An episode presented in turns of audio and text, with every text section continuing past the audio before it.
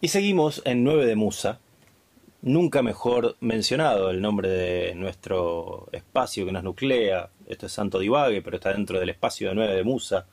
Como ente nucleador de todo aquello que tenga que ver con el podcast en este caso, o con el post en el caso de postear algo, pero que 9 de Musa eh, trae su nombre de la aparición de las nueve musas griegas eh, del arte. Así es. ¿no? Del arte. Y nunca decía, nunca mejor colocado como en el día de hoy, que estamos hablando sobre lo na- sobrenatural. Y las musas son efectivamente sobrenaturales. Hablamos también del arte, hablamos... Perdón. Es que se me atravesó una musa. Bien. Hablamos Grela. de que el hombre es un animal de costumbres, de que muchas personas creen que al realizar determinados rituales, ¿cierto?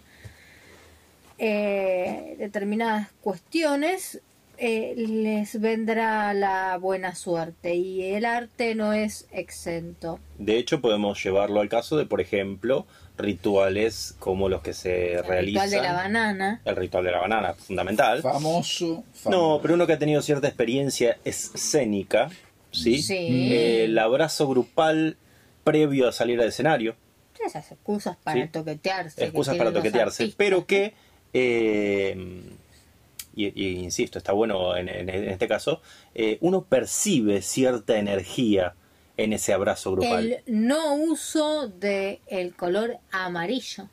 Amarillo, sí. El no nombramiento de la serpiente, por Ajá. ejemplo. ¿sí? Que Pero bueno, el mundo del arte, como decimos, está plagado de artistas, justamente, Sí, sí, justamente. que habría que, ah, no, que practican algún tipo de ritual para ganarse el buen flujo de energía de las musas. Al fin y al cabo, las musas no dejan de ser seres mágicos que pululan por la mitología clásica popular, ¿Cuál Polilia? concediendo los dones de la creatividad, la imaginación y las artes en Marciales. todas sus vertientes.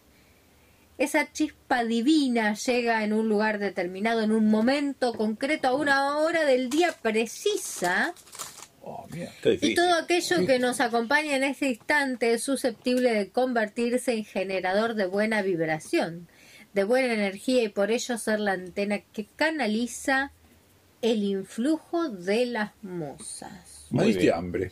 Sí, sí, Estoy- estoy- estoy masticando Mientras vos charlabas, nosotros masticamos. La artista mexicana Frida Kahlo tenía un lugar concreto en su casa llamada la Casa Azul, donde se sentía inspirada para crear sus obras. Yo me inspiro acá. Se Yo tenía trata un colega que también tenía un cajón en el escritorio, ¿sí? Y abría y adentro tenía un espejo. Y entonces decía, yo me inspiro acá. No sé, lo traigo porque sí, estábamos pero hablando podés agregar los unas risas después en la Sí, sí, sí, postproducción, ¿eh? Bien. Sí, sí, sí. En ese espacio sitcom, la risa de sitcom. concreto, Frida Kahlo, eh, mientras mis compañeros están deglutiendo una, una de musa justamente, eh, nada más y nada menos que su jardín particular en donde rodeada de plantas que ella misma cultivaba y cuidaba, en donde su creatividad justamente brotaba al 100%. Uno de los artistas de los que se desconocía que tenía superstición alguna es Pablo Picasso. Mira, El malagueño, el artista universal español por excelencia, también sentía que las fuerzas de la buena suerte le acompañaban en su día a día si era capaz de no perder su esencia en el camino. Llamémosle obsesión o tal vez manía, pero Picasso guardaba su ropa vieja, sus propios mechones de pelo qué asco. o sus uñas en cajas almacenadas en su casa. Básicamente era un cerdo. ¡Horror! Sí, sí. Yo, mira, hasta el pelo me lo puedo bancar, pero las uñas, dejate de joder. Dejate de joder, tenés que ser roñoso. ¿Nunca co- ¿Conociste a alguien que guarde, o vos mismo, pero por ahí no querés dar la cara, ¿no? Antes de que guarde este tipo de pertenencias? Y mi vieja guardaba los dientes, el ombligo. Yo tengo una muela que me saqué, lo voy a decir acá, perdonen, en este grupo de autoayuda. ¿qué Salgamos del closet. Bien. ¿Qué tal? ¿Qué Bien. tal? Eh, Expresate que Te nosotros- queremos, Sí, sí. Soy Ámbar. Gracias. Y, te queremos. Ámbar. Gracias. Gracias, Ámbar. Gracias por tu testimonio. y tengo una muela que me sacaron y la tengo, la tengo guardada. La pregunta es ¿por qué? ¿Por qué atribuimos a ciertos objetos capacidades de otorgarnos suerte, amor, mm, dinero? Eh, ¿Por qué razón creemos que hay ciertos, o mala suerte, ¿no? O sea, o los contrarios de esto. Lo contrario. O sea, ¿Por qué razón nosotros como, como seres humanos pensantes que somos, creemos que tengo una pata de conejo Eh, que habría que hacer otro estudio de por qué una pata de ¿Por qué conejo y no una pata- de pollo, o sea, Claro, ¿no? Obvio. ¿por qué razón? Tengo una pata de conejo y entonces tengo suerte. O sea, ¿por qué otorgarle a un objeto? Porque hasta hasta otorgárselo a un dios, algo inexistente, algo que nadie ve, que yo me la banco más. Yo me la banco más, no sé en el caso de ustedes, pero ¿por qué un objeto tiene eh, poder sobre nuestro cerebro? ¿Por qué hay una escalera abierta en- y, y dice, no, yo por abajo de la escalera no paso ni en pedo? Yo laburo con una escalera todos los días, Claro, ¿sabes lo que cuántas pasa veces es que a abajo? veces uno no pasa por abajo de una escalera porque arriba de la escalera hay un señor con Hay un un tacho de pintura claro. Y, y se te puede caer el chabón, la pintura, Lo que sería de etcétera. mucha mala suerte que se caiga. Claro, uno, uno esquiva una escalera en esas circunstancias, no en otras. Si yo le esquivo a subirme a la escalera, a mí me ha pasado que se me ha cerrado la escalera estando arriba y me pegó un golpazo y entonces más que por abajo de la escalera me da más miedo ir por arriba de la escalera. Ah, sí, totalmente. Ahora, yo les pregunto, porque Sí. que la verdad te digo, lo- los escucho maravillado, ¿no? Este, pero Te maravillas con poco. vos. Sí, sí, sí, por- sí, lo que pasa es que yo, me, Sí. Yo me conformo con poco. Sí, sí, sí, sí, viste, sí. soy- Qué soy- bueno, qué Soy muy bueno. primitivo. Qué bueno, qué bueno. qué Sí, bueno. pero bueno, eh, en ese, en ese contexto, ¿no? Eh, yo digo, ¿ustedes tienen algún amuleto? ¿Tienen algo que justamente estamos mencionando en este momento que digan, mira, yo tengo este objeto y a mí esto me da suerte, esto me acompaña, en esto creo? ¿Tienen algo? Porque yo sí lo tengo. Uy, la puta madre. Yo sí lo tengo y les voy a contar una vez que ustedes confíen en mí y en la audiencia cuáles son los suyos, cómo lo obtuve y por qué creo que es de suerte. Eh, Ribotril. nunca, nunca puede faltar en mi billetera y creo firmemente Ajá. en el Ribotril.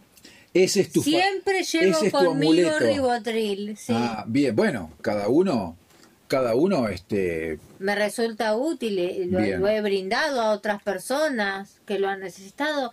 Realmente es muy útil, es muy práctico y, y bueno, y uno se siente acompañada por el Ribotril. qué bueno. Eh, eh, Eduardo, Y yo podría hablar de la pipa de marihuana, por ejemplo, ¿no? Ah. Que también, que es un, un amuleto, si se quiere, que al que le otorgo, eh, ¿cómo se dice esto? Eh, Entidades o propiedades alucinógenas, Ah, eh, sedantes, eh, claro. comprobadas, harto comprobadas. No. Claro, pero eso no es sobrenatural, para nada. No.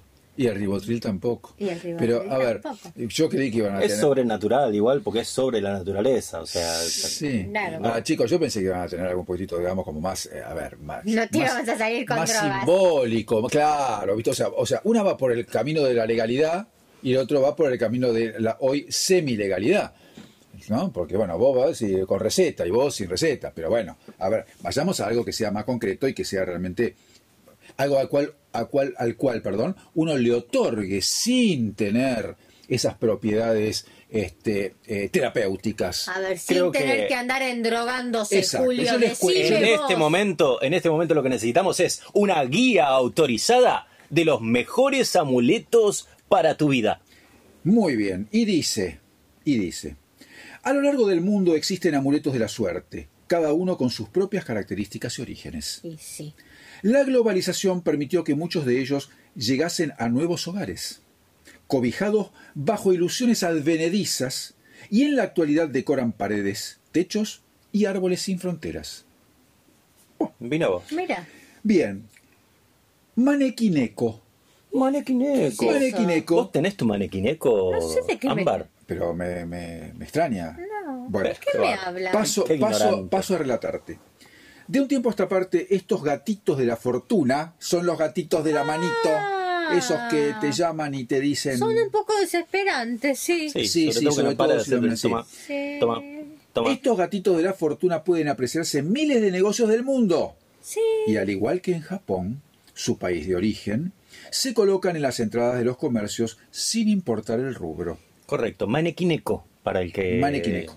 para el que ignora como vos. La escultura nace, les cuento, la escultura nace a partir de una leyenda japonesa, una ancestral leyenda japonesa, En la que había un gato que hacía. en la que un gato de la raza nipona Bobtail, Bobtail, le salva la vida a un que no es comerciante. lo mismo rico. que la raza Bob Dylan. No, Mm. no.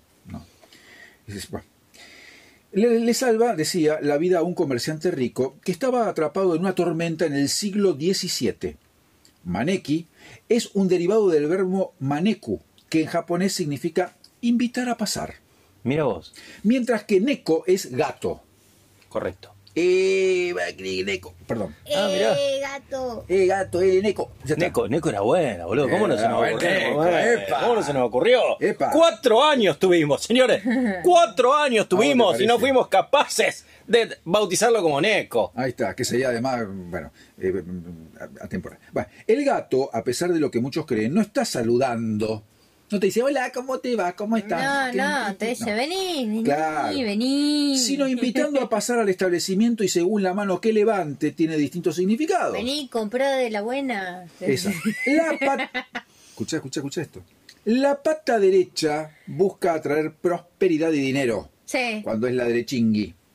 La izquierda atraer visitas y ambas patas lo tiran al carajo, dice acá. porque- Ah, no, no, no, no, no. perdón. Ah. No, dice, proteger al- al hogar o negocio. Y porque si, si las dos patas la levanta se cae. Pero era otra cosa. Entonces, la derecha, Sí. guitarra.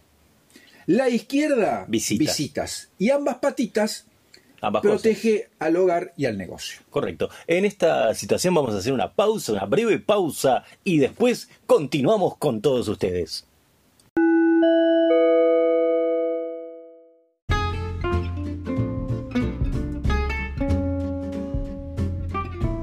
Si lo que realmente te gusta es hablar, hablar de esto, hablar de lo otro, de aquello, de lo de más allá, vení acá y habla. Habla en santo divague. Y volvemos de esta pausa breve y ahora continuamos con las recomendaciones de los mejores amuletos para tu vida cotidiana. Adelante, Raúl. Algo que está en cualquier hogar, que se puede conseguir en cualquier negocio del rubro, algo que yo diría es hasta cotidiano. Escamas de carpa. Escamas de carpa. ¿Quién no tiene escamas de carpa? carpa eh, ahí a Yo mano? tengo abajo la almohada escamas de carpa. Sí, yo lo uso Sí. los pies. Yo lo uso ahí en los pies, ¿viste? Que dicen, como el corcho para, no. para, para, ¿viste? Los calambres. ¿De Sí. Yo, no, yo le hablan? pongo, en medio yo le pongo escamas de carpa. La carpa es una comida muy tradicional durante la cena de Navidad y Año Nuevo en muchos países de Europa Central. Por. Nada que ver con la carpa Estoy australiana. pensando Eh, en una claro, sí. carpa. Claro, no, no, no. No, No, no, la carpa, el pescado. Claro. Ah. En países como Polonia y Alemania existe la tradición que luego de la cena se cortan un par de escamas y se guardan en la billetera Mira, ¿Qué hasta la próxima vez que se realice el la encuentro. baranda pescado que La te queda. baranda. Doy fe, doy fe. Y les voy a contar por qué, brevemente. Una vez en un viaje junto a mi familia y mis dos primeros hijos, puesto que la chiquilla todavía no había nacido, nos fuimos a la playa. Estábamos en Uruguay. Mira, Y uno de mis hijos, el más grande, Dante, descubre, entre azorado y contento, una estrella de mar. Ay, qué linda, la estrella. ¿no? ¿Sí? ¿Cuál fue la idea? Luego de retosar y pasar el día en la playa. Llevémonos la estrella de mar a casa. Estaba muerta, me imagino. No, Estaba de parranda. estaba claro. Se había ido, digamos, viste, a, a- a- Sí, de marcha, sí. como decimos de parranda. Bueno, la voy a hacer corta. Conclusión, que así como nosotros decimos escama de carpa, mm, qué asco.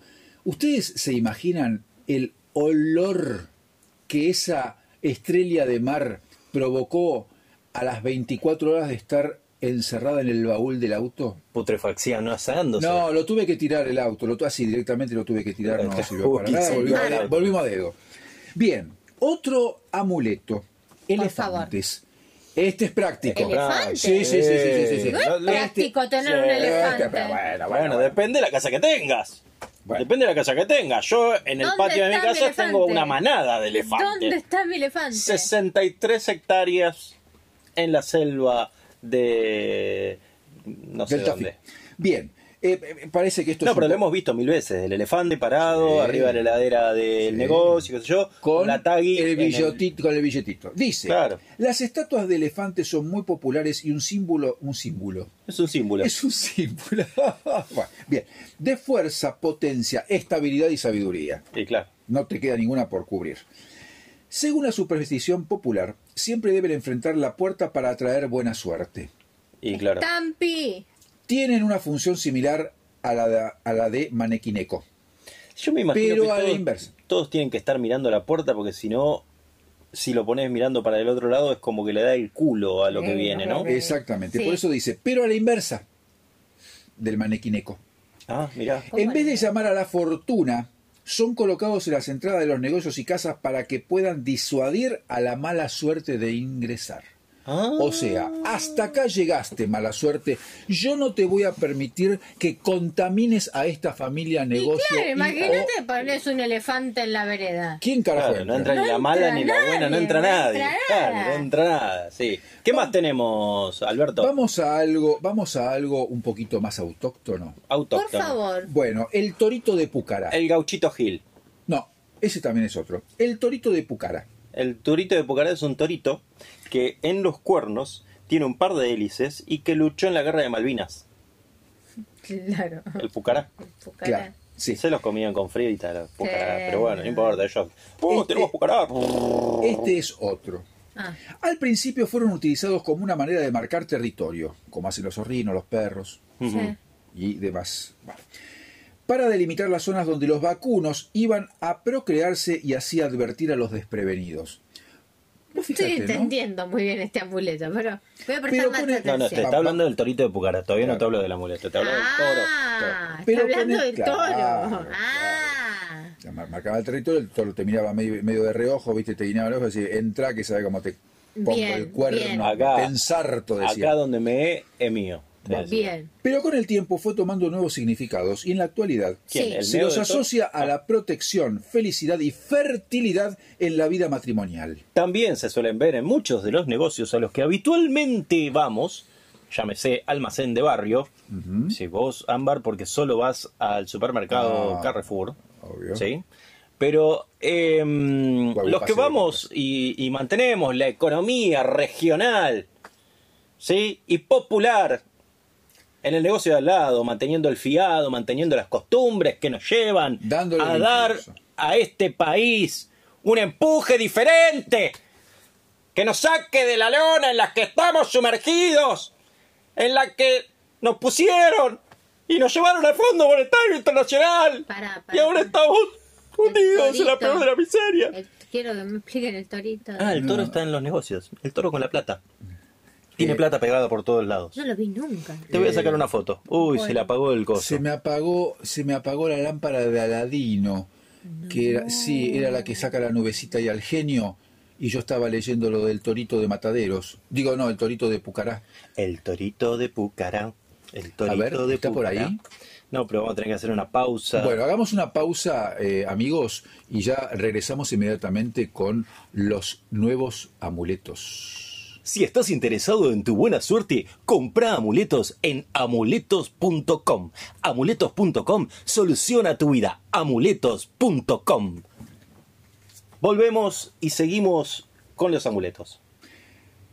Esta pieza de cerámica, estamos hablando del torito, Sí. puede apreciarse en techos o entradas de muchos de los pueblos sureños andinos del Perú, Mira, Ah, mira. siendo la provincia de Puno, Puno, donde tiene mayor popularidad. Bueno, el torito, ya El está, ya torito, sí, ya está. Pasemos a porque ya Ah, está, Pasemos a la pelota, otro. los amuletos. Vamos al Hamza.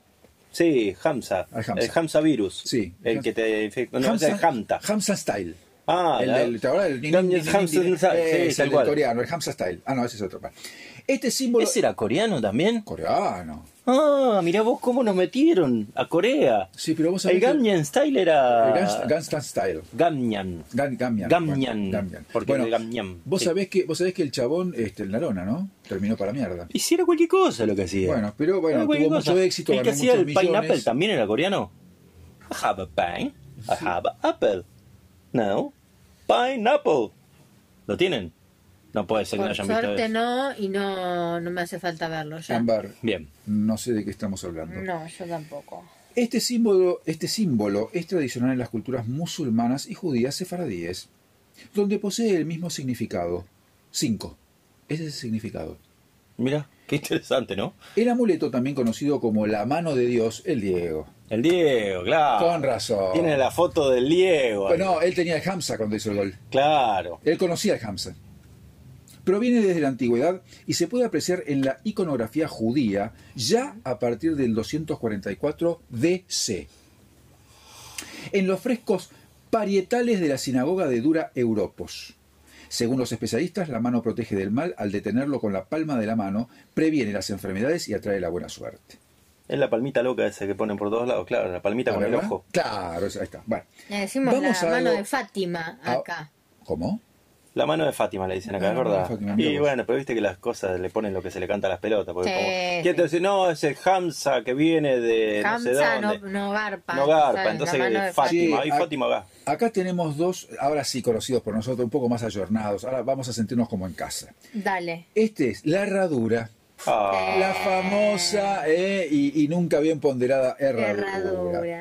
Ahora, ¿para arriba o para abajo? Tirándola es- para atrás a mí me habían enseñado. Tenés que tirar una herradura para ¿Para atrás. atrás? Si le rompés la cabeza a alguien, tenés buena suerte. Pues sí. Esa es la cuestión de este amuleto, que se utiliza para ahuyentar el mal de ojo. Ah. Epa, la superstición creció de la mano de la leyenda de San Dunstan, quien era herrero antes de convertirse en arzobispo de Canterbury.